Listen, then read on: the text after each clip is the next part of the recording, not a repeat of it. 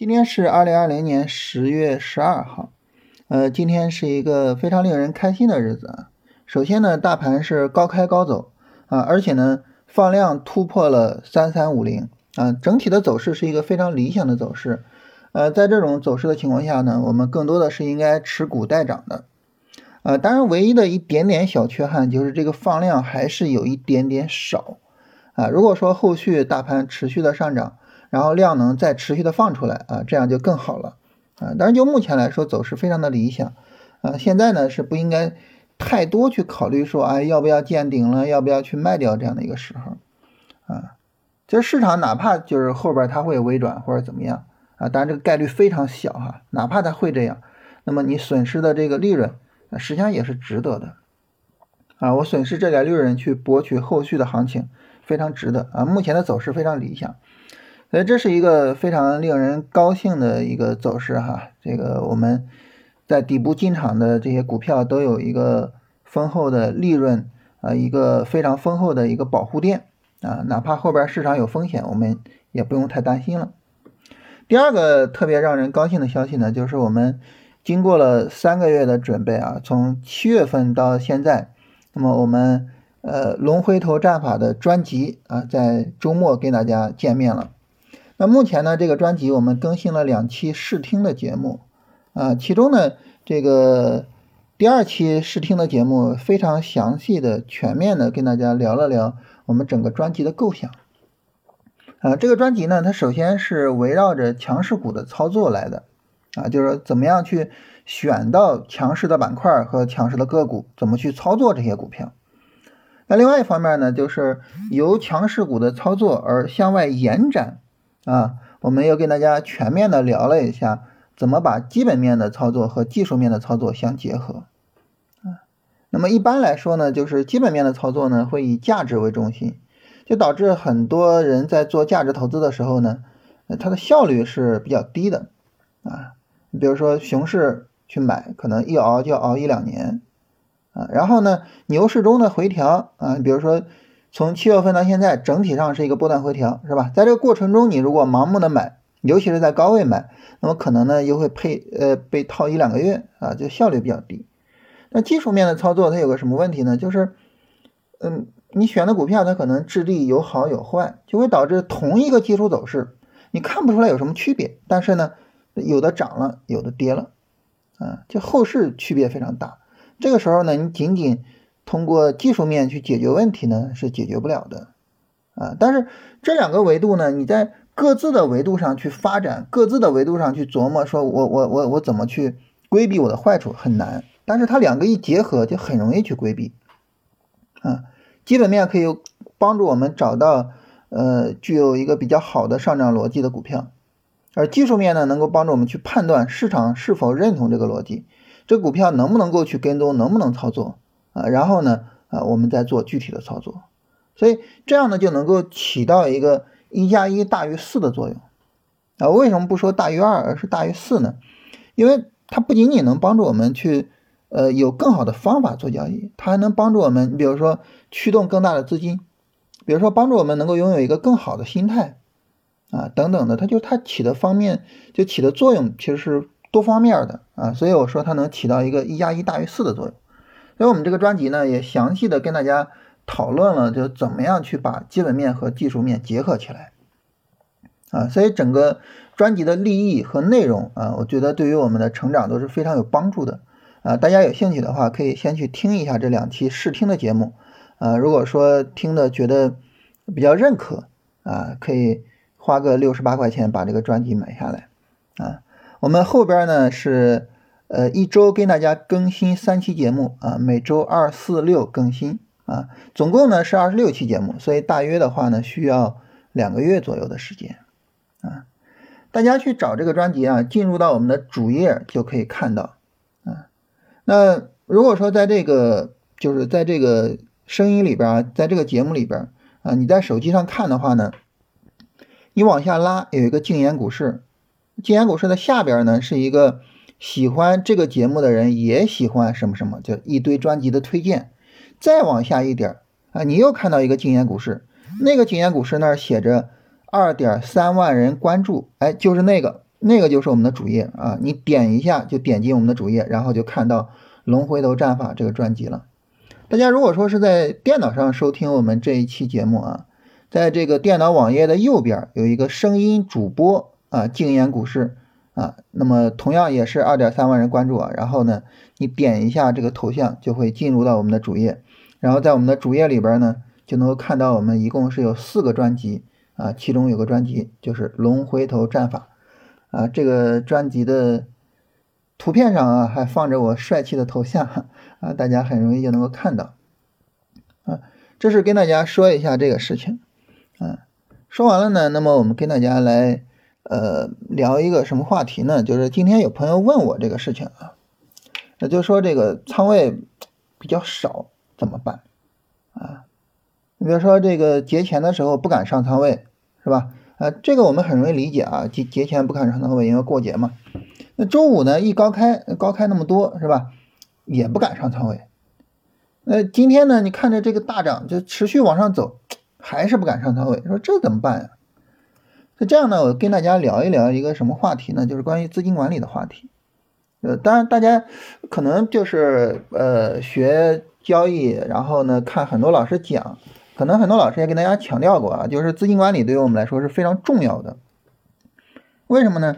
你比如说你看好了一只股票啊，这股票也确实翻倍了，但是呢，呃，你你就买了百分之十的仓位，那这个股票呢，只能给你贡献你账户百分之十的收益，它翻了一倍，但是你只赚了百分之十的收益，就这个时候你发现其实对你的账户帮助并不大啊，所以这个时候呢，资金管理就变得特别的重要，嗯。那资金管理呢？它涉及到这个方方面面啊，啊，就包括我们说，呃，分仓的问题啊，就是我我是同时买很多个股票，还是我集中只买一个或者是几个股票？那分仓呢，就是我我是同等仓位去做股票，还是说不同的股票不同的仓位？那这些都是问题，但这些问题啊。我觉得不是资金管理最核心的问题，当然在这些问题，呃，我们后边可以跟大家聊啊。但是我觉得它不是最核心的。我我今天想跟大家强调一个最核心的问题。对于资金管理来说，它最核心的问题是什么呢？简单来说就是你的仓位的配置整体上应该呈现为在行情的低位慢慢的去建仓，并且呢建一个相对来说。规模还比较大的仓位，在行情上涨过程之中，啊，你既可以去补仓位，也可以去持股待涨。当然，如果说你有足够的技术能力的话，那么这个时候呢，呃，你可以去做一些 T，去增加收益，就是做一些高抛低吸的动作，然后到了相对比较高的位置上，你的仓位应该降下来。就这个整个过程。啊，这个整个过程，它应该作为我们的一个资金管理的核心。也就是说，你的账户总体上要在大盘的相对低位、大盘的一个呃可以买入的一个位置上，仓位加上来；反过来，在大盘的相对高位，仓位降下来。当你能够做到这一点的时候，你其他的方面做得好、做得差，其实它不会有本质性的影响。你说我是分仓还是只做一个股票啊？呃，你你你说我分仓怎么分？它没有那么重要。你能做到这一点，你一定是挣钱的，而且是挣大钱。你做不到这一点，比如说低位不敢买，然后上涨了着急追，就很容易亏损。那再比如说呢，无论是在低位还是在高位，永远在满仓，这个时候你会发现你总是在坐过山车。所以。资金管理的核心问题就是这个问题，就是你要能够在低位去买，反过来呢，你的高位上你要舍得去空仓，这个做到了，对于我们来说是至关重要的。做到这个，就是核心问题我们就解决了，核心解决了，其实其他的就相对好办一些。那好，那这个时候就。那大家可能会问啊，说什么叫低位啊？什么叫高位啊？这东西你怎么定啊？对吧？怎么定低位高位啊？行情啊，它是不同级别去运行的啊。一般情况来说呢，我们会把行情分成三个级别。第一个级别呢是牛熊市的级别，就牛熊市切换这个级别。第二个级别呢就是波段级别，也就是你比如说从七月份到现在的回调，这是一个波段回调。如果说后续市场能够向上突破三四五零，继续往上涨，那么就会是一个新的波段的上涨。嗯，这种级别呢叫波段级别，一般情况来说就是几个月的这种行情。最后呢就是短线级别。一般回调就是一两周啊，一个上涨呢就是两三周，啊，这三个级别呢分别是以年为度、以月为度和以周为度的。那么以年为度的牛熊市，它要求我们是什么呢？就是当这个熊市下跌下跌，从基本面上啊，它的投资价值凸显出来了；从技术面上开始有一些波段背离啊、波段底台的这种见底信号了。那么这种情况下，我们应该在家庭资产配置的角度上，啊，把我们的更多的资金配置到股市里边。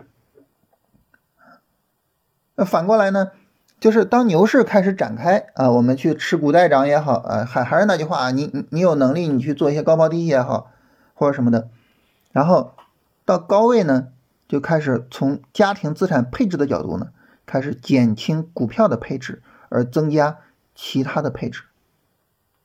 开个玩笑啊，比如说银行存款的配置，对吧？你钱实在没地儿放，你放银行存款，这个时候也比在股市里面坐过山车要强啊。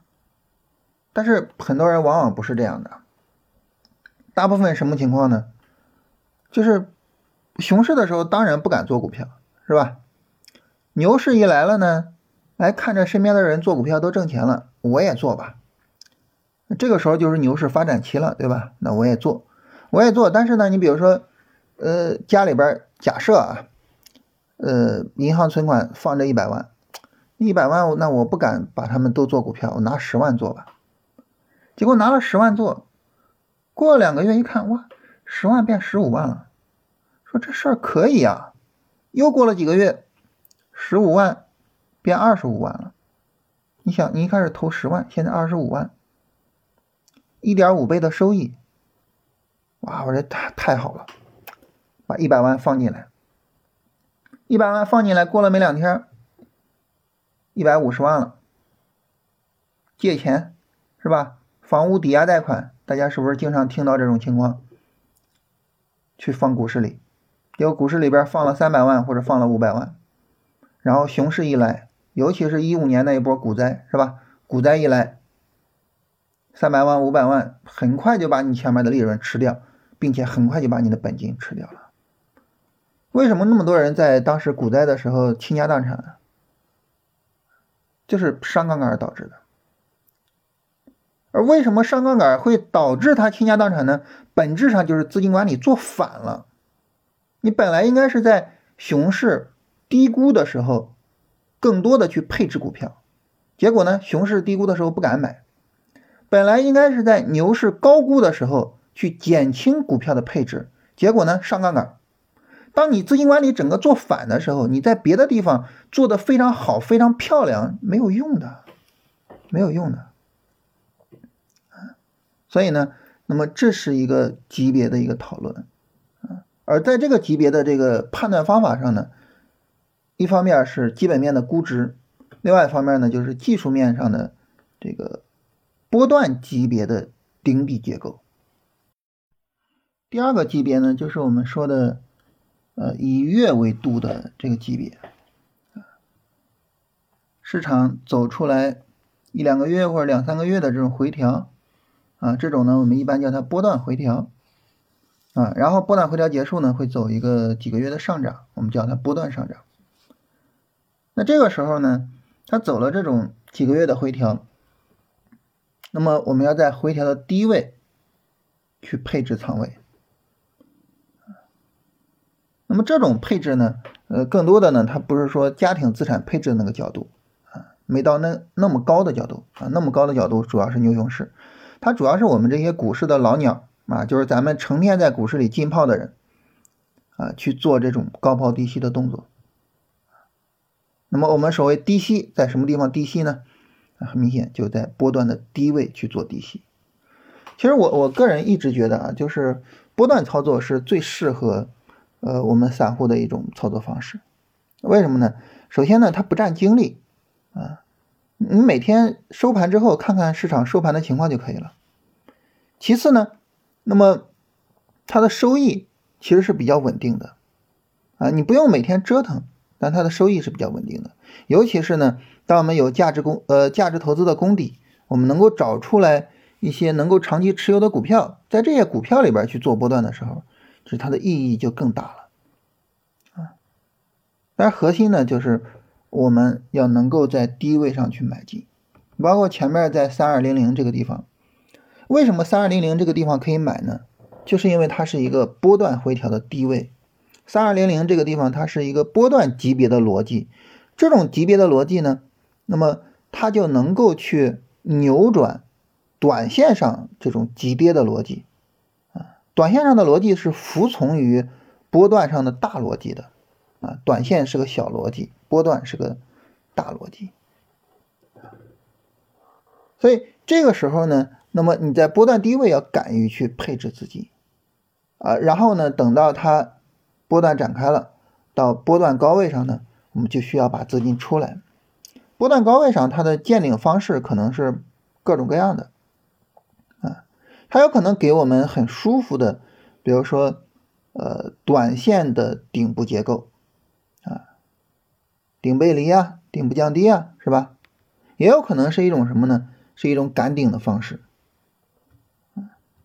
我们周五的这个音频发了之后，有朋友问这个问题啊，就是说，呃，你说市场见顶啊，有些时候呢是正常的顶部结构，有些时候是赶顶，那我怎么样去区别正常的顶部结构和赶顶呢？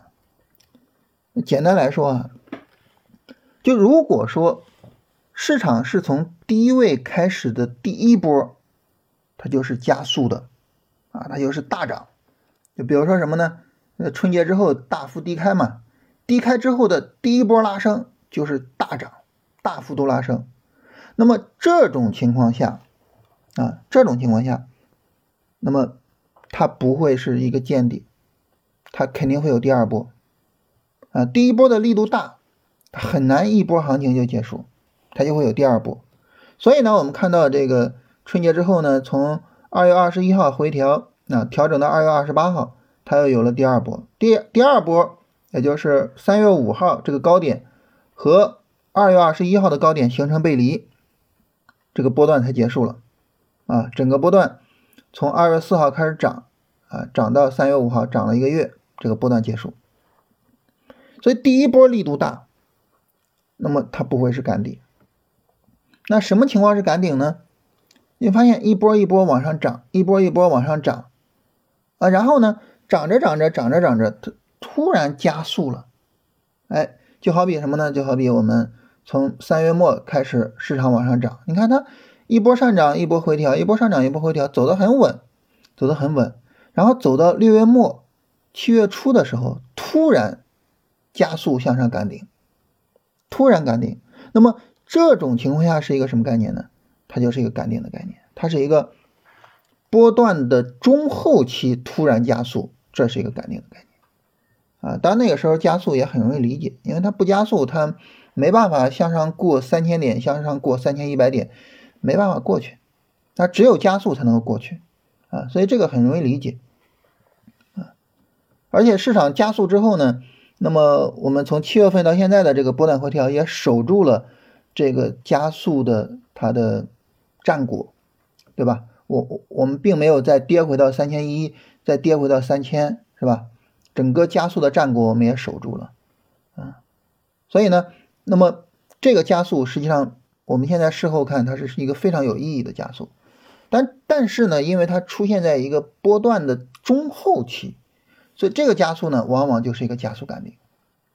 那很多人说这个怎么算加速赶顶呢？就是你根据它的。这个加速出现的位置来判断，它是在行情早期，尤其是比如说第一波，那它肯定不是加速赶顶。但它如果说出现在第三波，甚至第四波，甚至更后边的行情，那这个时候呢就是加速赶顶那么这一波快速的拉升，它的内部有三十分钟背离就可以出来啊，在七月九号的时候，实际上就已经可以出了，那个时候三十分钟就已经开始见顶了，就已经可以出了。所以这是总体上来讲，总体上来讲就是这个波段的一个处理方式啊。总体上来说还是低位去买，高位去买啊。当然，对于短线来说呢，也是一样。短线这个东西啊，它是一个技术活，它是一个高难度的动作。这个时候呢，就除非大家说非常经验非常的丰富啊，然后呢，交易能力很强。同时呢，你有足够的时间去做交易，就比如说你是全职交易者，或者是呢，呃，你的工作相对来说能够给你提供很多的时间，否则的话呢，做短线对于我们来说还是比较有压力的。但总体上来说，短线上也是一样，就你看着它下跌的时候，你不要太去害怕它。我们经常就是一看下跌了就不敢买了，尤其是一看急跌了更不敢买了。但实际上呢，很多时候呢。下跌才是买入的机会，急跌是一个什么呢？就是加速赶底的机会。我们刚才说加速赶顶，对不对？那急跌呢？有些时候是加速赶底的机会。有些时候你看一根大阴线，然后呢，第二天略微创下新低，后边就不再跌了。很多时候是这样，为什么呢？哎，加速赶底。所以呢，对于我们来说啊，就是一定要总体上形成。啊，这样一个概念，啊，就是说我应该在行情的低位去买，无论我是做短线的，是做波段的，还是我是做长期投资牛熊市切换的，我都应该在行情的低位去买。反过来呢，到高位去卖。这高位卖呢，它既可以是一个，比如说我判断被高估了啊，比如说我发现技术上有顶部的结构了。再比如说，我觉得我赚够了，我止盈，啊，这些都可以。但是呢，你到高位上，你要把仓位给降下来，就避免去做过山车。所以，这个对于我们来说是一个非常重要的概念，就是你在资金管理这个方面上，你把这个概念给处理清楚了，那么你的这个交易想要去亏损是很难的。但这个问题你处理不清楚，那么你亏损或者是你坐过山车，它可能会是一个你的常态，你的交易常态。我今天说的这些，它当然我们举例子是以大盘举例子的，在个股上也是同样的道理。去买一个个股的时候，应该在它下跌的时候买，应该在它下跌的时候去把仓位做起来，应该在它上涨之后开始去止盈，在它见顶的时候，我们已经没有仓位了。应该是这样一个状态，所以当你有了这个意识之后，你再去看盘，你再去思考你的操作，会跟以前不一样啊。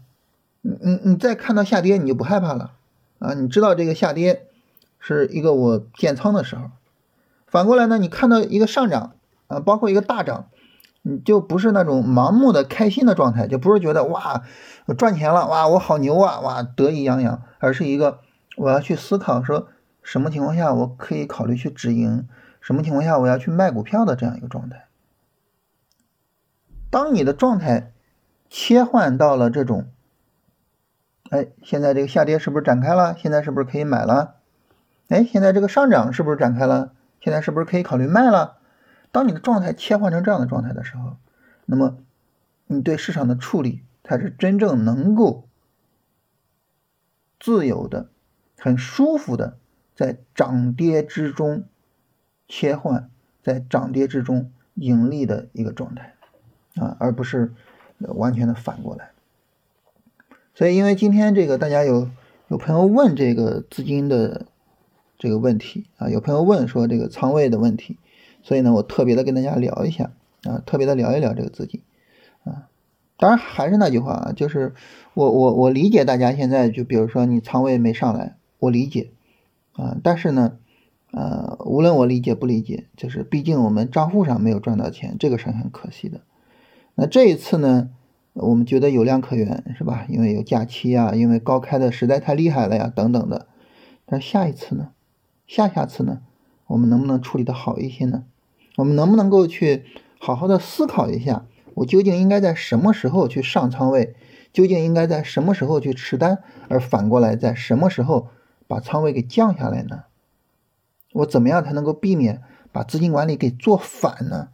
这个事儿，我觉得真的很值得大家好好的去思考一下啊！你把这个问题考虑清楚了，嗯，那么我觉得就是总体的框架上啊。那么就不会有大问题，而不会有大问题，还是会有一些小问题。这些小问题，比如说，我就是也有朋友问啊，说这个我们之前就说会有很多小问题，具体指什么？这些小问题它很难讲，就是有些时候你就觉得，就交易上可能就突然出现一个你原来没有想到的问题，就导致你的盈利减少，甚至是亏损了，这都很正常啊。你比如说我们说的这个资金怎么分配？啊，是应该在股票之间平均分配，还是我看好哪个我仓位更重一些？这就是小问题啊。那这些小问题我们也需要去解决，但是呢，核心还是那个大问题。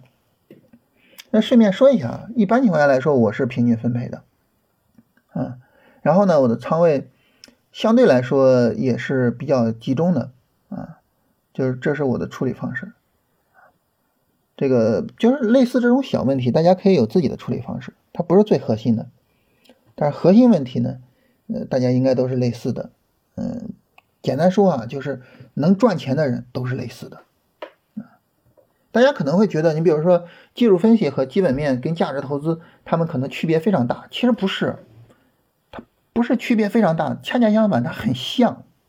为什么呢？你想。价值投资它一定是在低估的时候，一定是在熊市重仓，是吧？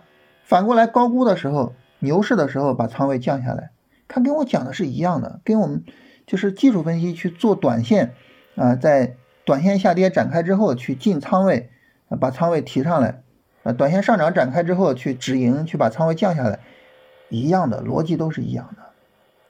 所以就是这种大的原则啊，往往是。嗯，只要想赚钱，你是无论如何都不能违背它的，啊，往往是这样。所以呢，呃，希望大家能够好好的去思考一下，就是关于资金管理的这个核心，关于这个大的原则。